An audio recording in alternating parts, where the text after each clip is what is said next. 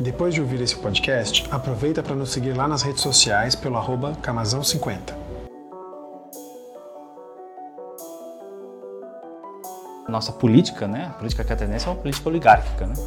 Então nós temos representação de contextos históricos de, de espaços urbanos oligárquicos, né? E Florianópolis pertence a esse, esse quase que província politicamente, né?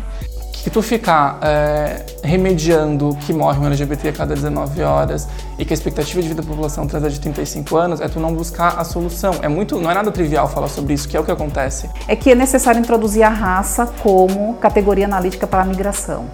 Então, esses corpos que são marcados racialmente, eles têm muita dificuldade de ingressar nos países do norte. Quando eu sou abordada dentro do supermercado, quando eu sou abordada dentro do cinema, é porque as pessoas se sentem incomodadas com a nossa presença. E o sentir incomodada não é a mãe que tem problema que o filho vai virar ser trans, sei lá o que, enfim, não é.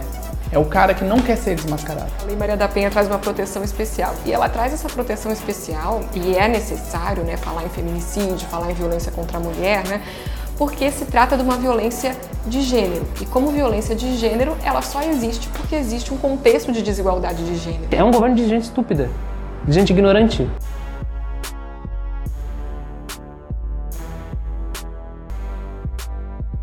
Hoje o nosso papo vai ser com o professor e cientista político Roberto Volk. Ele é professor de Direito na Univale e também trabalha no Observatório de Direitos Humanos da instituição. Bom, Roberto, seja bem-vindo então. E para começar, a nossa pergunta é: por que é tão difícil falar de direitos humanos no Brasil? É, bom, eu diria que isso se acentuou nos últimos cinco, seis anos, né? É justamente pela ideia da estratificação social que o Brasil tem do aspecto cultural, né? É essa estratificação na medida em que ela tem uma mobilidade, né? E nós passamos por essa mobilidade de ascensão. Isso permite com que justamente é, nessa estratificação fique evidente as diferenças colocadas. E quando o discurso dos direitos humanos, a, a, grosso modo, tenta um discurso de tornar todos iguais em condições, é, existe uma disputa evidente por questões é, de gênero, por questões raciais, por questões econômicas, por questões sociais. E essa evidência, ela justamente faz com que separe, né? Então, defensor de direitos humanos, que pauta por questões mais é, mínimas e básicas, né, de uma condição de igualdade, incapacidade das pessoas, permite que ocorra esse acirramento né, de disputas semânticas. E aí tudo vira, uh, enfim, um discurso basicamente de ódio né, aos defensores de direitos humanos. Qu quase que, inclusive reconhecido internacionalmente. Né? A Corte Interamericana tem várias decisões que coloca como grupos minoritários os defensores de direitos humanos. Né? Sim. É, eu até tenho a impressão que essa discussão do direitos humanos para humanos direitos, né, que é um pouco uma máxima é, que visa excluir algumas pessoas, né, do, é, é, como se fosse uma exclusão de quem é humano e quem não é, né? Essas pessoas não merecem direitos humanos, enfim, por, por pela sua condição social ou por estarem envolvida com um crime, por exemplo, né? É, mas sobre isso, é, a gente tem assistido cada vez mais episódios, eu chamaria de episódios de exceção no Brasil, né? É, alguns anos eles eram pontuais. Então, um ou outro episódio de tortura num presídio, ou uma censura numa exposição, e isso vem crescendo muito no Brasil, especialmente em 2019, né? Tivemos vários episódios aí durante o ano sobre é, censura, tortura, violência policial do Estado. Então, eu queria uma avaliação tua, assim, se, se o Brasil de Bolsonaro ainda é uma democracia. É, esse é um tema extremamente uh, importante, né? Eu digo porque é, é, a minha tese de doutorado, no fundo, é estudar a exceção, né? Identificar se o Brasil passa ou não por essa questão. Eu diria que é um aumento considerável da ideia autoritária. Enquanto prática autoritária, sim. E aí no aspecto histórico mesmo, né? Nós tivemos na nossa história mais práticas autoritárias do que propriamente práticas democráticas. E isso faz com que o autoritarismo chegue a um nível institucional, que é o nível do próprio direito, né? de a gente começar a normalizar e achar natural práticas é, autoritárias. É, diante desse contexto do governo Bolsonaro, é evidente que houve um aumento abrupto dessas práticas autoritárias. Né? E eu diria que sim, em alguns momentos, em alguns lapsos, é importante de identificar a exceção. Né? E a exceção caracterizada, é, literalmente, como alguns autores colocam, eu utilizaria o Neumann, é, no sentido de você poder burlar a lei e fazer a lei em movimento. Né? Isto é, a partir do momento em que não tenho mais uma segurança da aplicação dessa lei, eu coloco ela em movimento. Em movimento é justamente você começar a arranjar um discurso que se adequa à ideia de um suposto inimigo que você persegue. Então é aquela lei que de fato não vale para todos, né? Então a gente tem vários casos que evidenciam isso, né? Um deles, de forma bastante pontual, é justamente o julgamento uh, do ex-presidente Lula e todas as exceções que nós, teve, nós tivemos, inclusive isso declarado em sentença, né? Se você pegar a sentença do Tribunal Federal da Quarta Região, ele mesmo utiliza o conceito. Bom, o que nós estamos tratando é um caso excepcional de exceção. Você que é advogado, né? Acho que são dos casos talvez mais estranhos para mim que sou jornalista, porque tem toda essa discussão jurídica sobre a prisão em segunda instância, mas o texto da Constituição é absolutamente claro, específico, Sim. óbvio, né? Então, qual é a discussão, afinal de contas, né? É, me parece que, Não. por ser o ex-presidente Lula, começa a se ter uma outra interpretação, apesar do, do texto é, é uma contradição ao texto constitucional Sim. claríssima, não, não tem sombra de dúvida, né? É, eu diria não só o texto constitucional, como a interpretação do direito e a teoria do direito, né? Se a gente for colocar a teoria do direito vindo de Kelsen, os pós-positivistas, neopositivistas, mas imaginando o debate do segundo metade do século XX, do pós-guerra, a evidência que a gente utiliza de interpretação jurisprudencial do Supremo é a ideia de você é, ponderar princípios e regras, né? É, então, princípios jamais se utiliza para restringir direitos, sempre para ampliar. E é esta evidência que, pegando o artigo 5 da Constituição é, da presunção de inocência, nós estamos fazendo, um, um, na verdade, um escracho da teoria do direito, que é pegar um princípio e você tentar reduzir ele a uma ideia de uma conduta para atender pautas contemporâneas, pautas mais factuais. Né? E isso, de fato, é, é, é, é enfim, não, não, se utiliza, né? Mas o que eu chamaria atenção para o caso dele na sentença do Lula, é, das 192 páginas, e aí como jornalista é justamente a gente tentar mitigar se é verdade ou não, é que ele reportagens do Globo e uma jurisprudência doutrina internacional. Então, veja, você utiliza fatos jornalísticos como fatos reais de provas de conduta e aí você precisa ter ou uma relação direta da veracidade do que aquela notícia nos traz, e aí o debate sobre a parcialidade ou imparcialidade do, do, do, dos, dos, jornais, e através disso condenar uma pessoa. Isso, assim, é muito esdrúxulo. É, no meu tempo, só a notícia de jornal não provava nada. pois é, nós temos o caso que prova, né? O caso que prova. E aí é, está o debate, né? Se é possível isso, né? Legal. É, Roberto, é, Assim, a, gente institucionalizou no Brasil, não há muitos anos, é, uma pasta administrativa no âmbito do Poder Executivo é, para lidar com direitos humanos. Né? É, essa pasta sofreu várias alterações, até que culminou agora no governo Bolsonaro com né, o Ministério da Família e dos Direitos Humanos. Né? Como você avalia o desempenho da ministra Damares? É um desastre por completo, né? É um, é um desastre em todos os sentidos, assim. Porque você ter a condição de, de um governo federal ter, no status de ministério, um Ministério dos Direitos Humanos, né? re, é, recupera toda a ideia de que nós temos uma legislação internacional para ser cumprida enquanto política pública. Né? Então, esse ministério gerenciava toda essa pauta de um sistema interamericano de direitos humanos que o Brasil pertence, que está ocorrendo, que já tem decisões e sentenças contrárias. Depois, toda a implementação dessas decisões que o Brasil foi condenado, que eh, são implementações que, no fundo, são políticas públicas de direitos humanos, então requer um órgão do governo que se preocupe, que, enfim, enfatize isso. Né? E depois a produção de estatutos de direitos. Né? Nós tivemos assim uma nas últimas uh, duas décadas uma enorme é, é, estatutos jurídicos de reafirmação de direitos, né? Estatuto da igualdade racial, do, do idoso e mais n pautas, né? A presença dela é um retrocesso em todos os sentidos, retrocesso literal, né? porque há um contingenciamento não só numa concepção epistemológica de direitos humanos, uma concepção pragmática de direitos humanos, uma concepção legalista de direitos humanos. Assim. Então não, não dá nem para afirmar que ainda é um Ministério de Direitos Humanos. de tamanho retrocesso, o obscurantismo presente no discurso dela, nas práticas. É uma antiministra. É uma antiministra. Eu tenho um pouco essa impressão dos ministros do governo Bolsonaro, né? Eu até brinco que eles são sinistros, não são ministros. Peraí que eu vou pegar o café. Pois não. Mas isso é característica do governo, né? Sim, um, um ministro do meio ambiente que luta contra o meio ambiente, né? A ministra da agricultura que promove o veneno, da educação que acaba com a educação. É... Vem aqui, Roberto. Obrigado. É, sempre que a gente fala em, em direitos humanos, né? Muitas vezes eu, eu escuto o termo minoria. E aí eu acho que esse é um termo às vezes problemático, porque a população negra é a maioria da população, a população das mulheres também, né?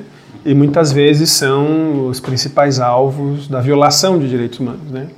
Então, como é que se avalia isso do ponto de vista político, é, esse uso político do termo minoria, né? Porque me parece evidente que não são minorias é, em, em, termos populacionais, mas são minorias políticas, talvez, né? A representação política desses setores é minoritária.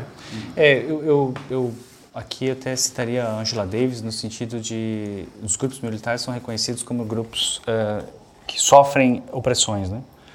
E aí, sobre a questão das opressões, é importante, eu acho que no discurso jurídico e político, principalmente, é que a gente não rotule, né? Porque às vezes parece que há mais opressões e menos opressões, né? Uhum. A ideia de que a opressão é, de fato, simbólica e também violenta, né? E a ideia de combater isso com relação às minorias é justamente combater o sistema de opressão que elas são vulneráveis, né? E eu acho isso bastante importante porque requer de nós uma capacidade de alteridade, né? Se colocar sempre na posição do outro, né? E num discurso de retrocesso como vivenciamos na pauta, este é uma habilidade muito, muito difícil, né? Porque até o, o contrário dessa disputa política, né, o, o clássico cidadão de bem, é o pagador de impostos, né? Então você considera. É, a gente podia começar até de novo a pergunta dos direitos humanos para os humanos direitos, justamente nesse sentido. Quer dizer, há uma ideia de defesa de, de territorialidade, defesa de classe, defesa de castas, né? É, eu sou o pagador de impostos, né? Então é, é para essas pessoas que eu dirijo o discurso de supostas, supostos direitos, né? O restante que não paga imposto, nem humano é. Só tem direito quem paga imposto. Isso, isso é evidente. Como se alguém não pagasse, né? Sim, não, exato, né? E aí é um discurso falho, né? É importante ver a desoneração da carga tributária para as empresas, né? É absurdo que é. A sonegação, outro absurdo, né? É, mas eu não sei se eu entendi bem a pergunta no sentido do, do minoritário. Bom, Roberto, é, sempre que a gente fala de direitos humanos, a gente fala da violação de direitos de minorias, né?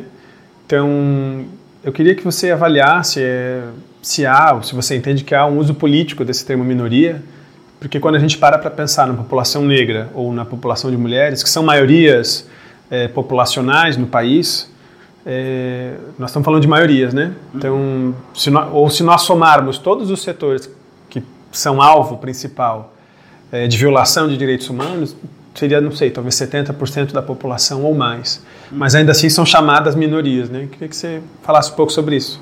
É, do ponto de vista político, é até importante dizer né, a ideia do conceito de Estado democrático de direito. Né? É, veja, é, nós não podemos, e isso é uma expressão utilizada inclusive em campanha, né, se curvar a maioria, é, a minoria se curvar a maioria. Porque nós entraríamos de fato numa ditadura da maioria. E essa ditadura da maioria, ela evidencia justamente uma prática autoritária. É, numa concepção de Estado democrático de direito, é importante visualizar que dois poderes de um Estado, né, o Poder Executivo e Legislativo, têm acesso ao voto direto. Portanto, a pauta que representa o Executivo e a pauta que representa o Legislativo representam, em certo grau, a maioria. Nós teríamos nessa concepção de que o Estatuto de Direito e a Constituição estaria literalmente para proteger os discursos é, das populações alvos de minoria, e fazer essa defesa de decisões que enaltecem direitos humanos contra o discurso majoritário. Então é quase que fosse um equilíbrio, né? O Estado democrático está isso. Então, digamos assim, Bolsonaro pode, pode até o limite do Estado democrático de direito, que é justamente reconhecer de que todos são iguais, né? Por mais que se destaquem pautas de representações de maiorias, né? Então, digamos que este uso do termo, inclusive jurídico-político, seria para diferenciar e mostrar as violações que ocorrem com, e perseguições e e, e, opressões com determinados tipos de grupos. Né? Mas eu acho que é importante porque quando se usa o discurso da maioria, é, se nega o papel de um Estado democrático de direito, de uma Constituição que afirma que todos somos iguais. Né? Legal. É, bom, aqui em Floripa, é, nós tivemos alguns casos nesse ano de protestos é, de populações de áreas de periferia ou do maciço do Morro da Cruz contra a violência policial. Né? Tivemos, acho que o mais recente foi agora em setembro, aqui da comunidade do Morro do Mocotó, que é, aqui do lado, né? Nós estamos no José Mendes aqui. É, queria que você avaliasse um pouco esse panorama da segurança pública na região, essa postura mais ostensiva do comando da Polícia Militar, é, em especial nas áreas de periferia, nos morros aqui da cidade, da região. É, é porque é, literalmente está dentro desse discurso que nós estamos fazendo um recuo civilizatório, né? Esse é, esse é o parâmetro básico. E a evidência que sempre o Estado, ao longo não só um exemplo do Brasil, mas a gente vai ver em outras realidades, inclusive mais contemporâneas, é literalmente da criminalização dos movimentos sociais, né? E criminalização de todas as pautas de reivindicação. E obviamente que essa criminalização ela tende a esse discurso que estávamos aqui colocando da lei em movimento, né? Então a necessidade de você determinados grupos ser um pouco mais ostensivo e violento, um pouco mais, né? Tô retórica da minha palavra, é, para justamente intimidar, né? Intimidar. E eu acho que isso entra muito nos aspectos de quando essa população é, literalmente tenta lutar por direitos. E é o que a gente visualiza hoje em dia é, é, principalmente na ideia de quando vem aquele discurso que as pessoas dizem, ah, mas o brasileiro, o brasileiro é passivo, o brasileiro, ele no fundo, ele é bem passivo, a gente aceita as coisas, né, naquela ideia do Gilberto Freire, de uma democracia racial, mas é ao contrário, é ao contrário. Na nossa história, história esta do Brasil, política, institucional e econômica, de um elevado e acentuado autoritarismo ao longo dos tempos, faz com que a gente naturalize certas práticas. Então a ideia de surge justamente pelo contrário, pelo alto grau de repressão do aparelho, do aparelho estatal, e ele aqui a gente visualiza a questão da segurança pública, em reprimir brusca e violentamente, de forma simbólica e de forma física, a todos os grupos que tentam, em algum sentido, subverter, né? em algum sentido, é, e se subverter no sentido de legitimidade de direitos. Né?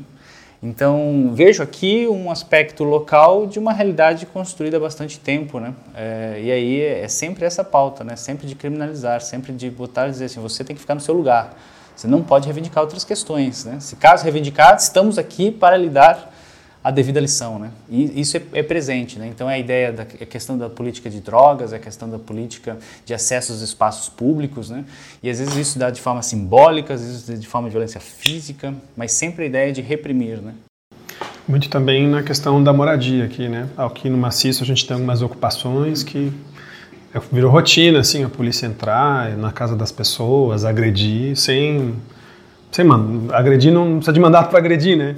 Mas para entrar na casa das pessoas, revistar as pessoas, passar por situações vexatórias às vezes, né? É uma situação que preocupa todos nós, assim. É, sobre a questão da, da, moradia, no aspecto do Estado burguês capitalista, é quase que um modo de operar, né? Isto é, ele, o Estado tem uma ideia de que parece que reprime, mas no fundo ele autoriza a ideia de que ocorram essas invasões por populações mais pobres para dar a elas condições de avanço sobre questões ambientais, sobre avanço questões de territoriais, e depois os grupos econômicos das ideias de incorporações imobiliárias tomarem aquele, aquele espaço e expulsarem mais uma vez a população. Então ela é utilizada assim como de fato uma isca fácil para que o Estado possa, e aí o Estado enquanto município, possa legalizar certas situações. Né? E é sempre no sentido de marginalizar essas populações. A moradia é muito clássica, né? em todas as últimas ocupações que nós vimos isso, acontece isso.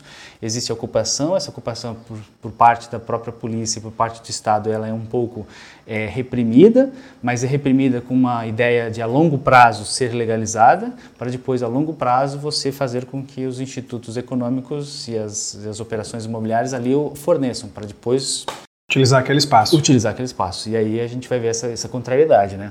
Jamais fazem isso em outras regiões do norte da ilha, né? Sim. É. Bom, é, a defesa dos direitos humanos, ela não é algo do Brasil, né? Não é algo que está presente na lei brasileira. Ela está em vários mecanismos internacionais, em, em acordos entre os países. E tu tem uma experiência nisso também, né? Então, queria que tu falasse um pouco sobre esses mecanismos, como eles funcionam, como era essa tua participação nesse sistema internacional de direitos humanos que tu trabalhou. Queria que tu contasse um pouco sobre isso. Tranquilo. É, na verdade, foi uma experiência de um projeto, de um programa de extensão na Universidade do Vale do Itajaí, em que tínhamos como meta o estudo do sistema interamericano principalmente pelo diagnóstico de que não só o Brasil, mas os países latino-americanos, mas especialmente o Brasil, né, não incorpora essa pauta.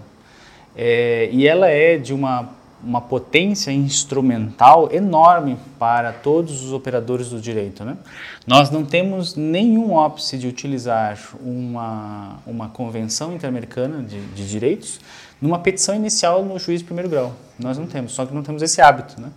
E aí a gente vai ver que nos últimos tempos o crescimento das pautas no sistema interamericano cresceu enormemente nessa instrumentalidade de reconhecer isso. Então é, é de fato um sistema protetivo para além do Estado Nacional. E, é, e, é, e os últimos fatos fizeram com que a gente tivesse um grande reconhecimento e destaque justamente pelas sentenças que o Brasil sofreu, né? E essas sentenças elas permitem que a gente avance em pautas igualitárias e progressistas. Né? A última grande sentença do, do, da Corte Interamericana de Direitos Humanos foi sobre o caso Exog. E ali há questões muito interessantes que a gente vai debater nos próximos 10 anos. Né? É que o caso Exog vem tentar resolver, dentro do próprio sentença, a ideia de que o Brasil, na, na, na sentença anterior, que foi o caso do Araguaia, né? Uh, nós tivemos o, a discussão se validávamos constitucionalmente ou não a lei da anistia. E aí a corte enfaticamente falou: não se pode conceder e utilizar uma lei que foi criada dentro do próprio regime, chamada autoanistia, não se pode. Sim. E aí foi um impasse. Nós tivemos aquela esdrúxula decisão do Eros Grau que concedeu a ideia da anistia à sua constitucionalidade. E é interessante porque agora a gente pode recorrer novamente aos tribunais com a decisão do Herzog porque ele faz esse questionamento, vai dizer tortura e crimes ocorridos por agentes policiais e agentes políticos na ditadura são imprescritíveis. Se são imprescritíveis, nós não precisamos nem utilizar a lei da anistia. Você pode recorrer às questões. Então, essa instrumentalidade do sistema eu acho bastante válido para que a gente possa, principalmente para a área do direito, né? Contextualizar, conhecer e educar os alunos para utilizar isso, né? porque é um reforço é, jurídico institucional para além do Estado-nação. Né? Legal. Roberto, é, a gente está falando aqui de aspectos de autoritarismo no país é, e de violação de direitos humanos. É, como é que você vê, ou qual é a sua opinião sobre o governador Carlos Moisés e essa militarização de tudo, né? Esse projeto de militarização das escolas, já temos em Blumenau, né, um projeto para uma escola militar, militarização da vida, da política, né? Nunca se elegeu tantos deputados parlamentares que são é, ou bombeiros ou, ou, policiais militares ou até do exército, né? Como é que você vê essa militarização da sociedade assim e os impactos dela aqui para gente? Perfeito. É, eu, eu é, me parece assim no cenário político algo algo novo que nós tivemos depois da Constituição de 88 e do chamado presidencialismo de coalizão, né? Obviamente que o atual governador ele pegou na onda Bolsonaro em, absoluto e essa onda Bolsonaro só se permitiu em virtude também do desgaste da, da ideia de uma política é, tradicional, que houve rupturas ali, né? É, ele precisa urgentemente se posicionar contrário a essa pauta. Não há dúvida que isso não vai persistir por muito tempo. O PSL e o próprio projeto Bolsonaro não vai conseguir se erguer muito tempo. E quanto mais ele fixar a, a essa figura, pior será para o governo dele. Né? É, nesse sentido, nesse aspecto de retrocessos, a ideia da, ideia da militarização é muito importante. Né? Uma, uma das pautas mais importantes que ele precisa aqui no Estado combater é a ideia do chamado escola sem partido. Né? Uhum. É, escola sem partido porque, na verdade, é o contrário. É um discurso ideológico que é motivado justamente por uma classe que se diz acima da cidadania, né, esse é conceito de cidadão de bem, e de que tenta necessariamente controlar essa pauta. Né? É evidente nas estatísticas, assim, só um parênteses, né, de que não discutir sexualidade, é, direitos sexuais reprodutivos e até a, a mesmo a questão de gênero nas escolas é justamente para poss possibilitar o que as estatísticas, as estatísticas demonstram. Né? Todo abuso sexual de crianças ocorre dentro do lar 76% dos abusos que ocorrem de crianças de 13 a 10 anos ocorrem no lar. Ou é o tio, ou o primo, ou o pai, tudo com consentimento. Né? Então, não debater isso na escola, claro, privilegia exatamente esse tipo de violência. Né? É, fechando esse parênteses. Né? E a ideia da militarização vem na ideia do discurso de disciplina, né? Então é importante que a gente evidencie que projetos alternativos de governo não se passam necessariamente pela disciplina, ao contrário, né? A disciplina ela é sectária, ela só atende a um determinado grupo, um determinado interesse, um determinado conjunto de ideias e é contra toda a ideia plural de sociedade que nós vivemos, que respeita, deveriam respeitar todos os grupos, deveriam respeitar todas as questões. Né? E a ideia da militarização, no sentido mais concreto da palavra, se fosse, se fosse para ter escolas militares no sentido é, mais plural possível, até então poderíamos fazer certas concessões, mas não é.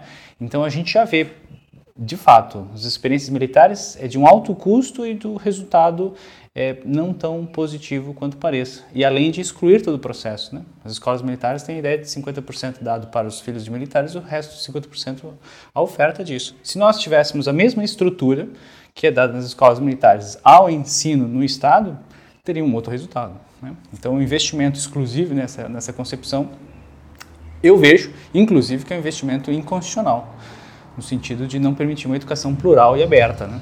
E de um ensino gratuito a todos. Né? Você cria diferenças e aí privilégios. Me parece essa a tônica. Né?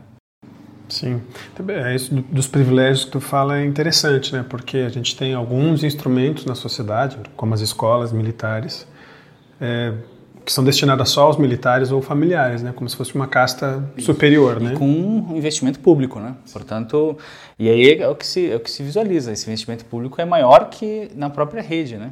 Então, remunerar um bem um professor, o fato de ele ser militar ou não, não interessa. A ideia é uma remuneração boa de professor, né? E que mantenha a igualdade de acesso a todas as, as, as crianças e adolescentes. Roberto, é, aqui em Florianópolis é, foi aprovado recentemente uma lei municipal que institui o dia 14 de março, que é a data que a vereadora Marielle Franco foi assassinada, como Dia Municipal é, dos Defensores de Direitos Humanos. Né? É, além da formalidade disso virar lei, disso fazer parte de um calendário comemorativo, né?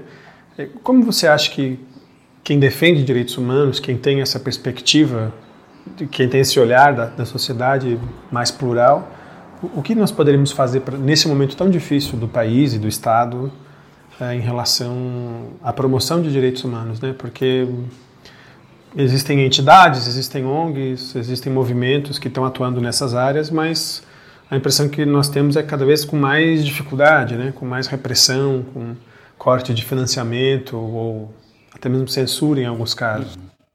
É, bom, um projeto já tornou-se lei. Já é lei. Ah, já é lei. Ah, que beleza. Em 2020, o 14 de março vai ser, o prime... vai ser a primeira vez que vai ser comemorado o Dia Municipal é, dos defensores de direitos humanos. É, sem sombra de dúvida, esse é um capítulo bastante obscuro que o Brasil vai ter que resolver. Né? É, é, as evidências estão mais que expostas né, no momento em que nós estamos passando.